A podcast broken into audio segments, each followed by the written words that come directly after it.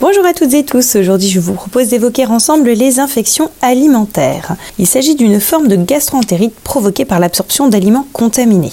Elles peuvent avoir un caractère collectif quand elles surviennent dans un restaurant ou une cantine par exemple. Les aliments peuvent être contaminés de diverses façons. Dépassement de la date de péremption, défaut de fermeture, erreur de préparation avec un bocal insuffisamment stérilisé, erreur de fabrication notamment l'hystériose. De nombreuses bactéries sont à l'origine de ces intoxications et provoquent par les toxines qu'elles libèrent une atteinte de l'appareil digestif. En l'espace de 3 à 24 heures apparaissent douleurs abdominales, fièvre, vomissements et diarrhée. Les sels peuvent même parfois contenir du sang, du pu, voire des.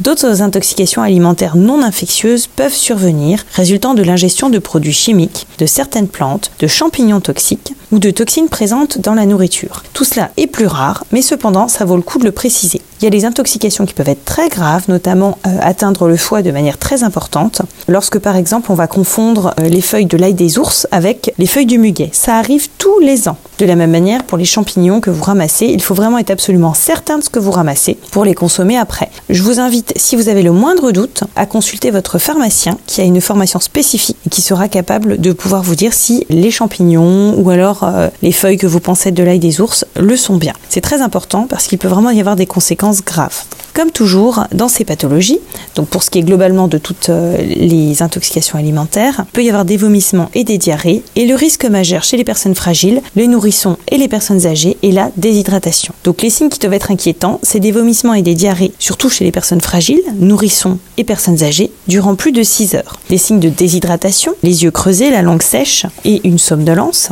ça c'est vraiment des éléments qui sont importants. Il faut toujours prendre la température, parce que cela signe une infection qui doit être éventuellement traitée éventuellement aussi par des antibiotiques.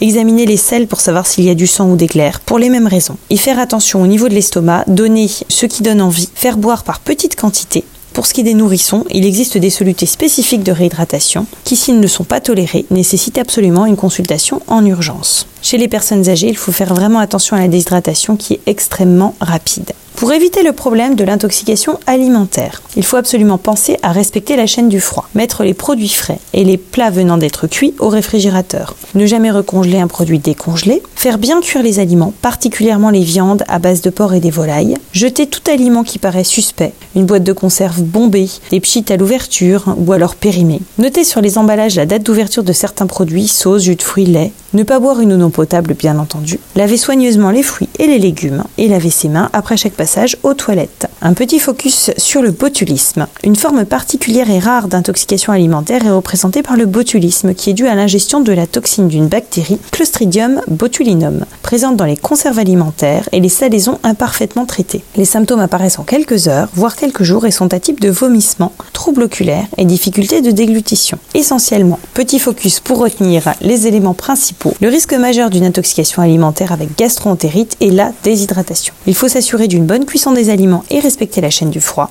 désinfecter régulièrement son frigidaire et penser bien entendu à avoir une hygiène régulière, en particulier se laver régulièrement les mains. Je vous souhaite une excellente journée à toutes et tous.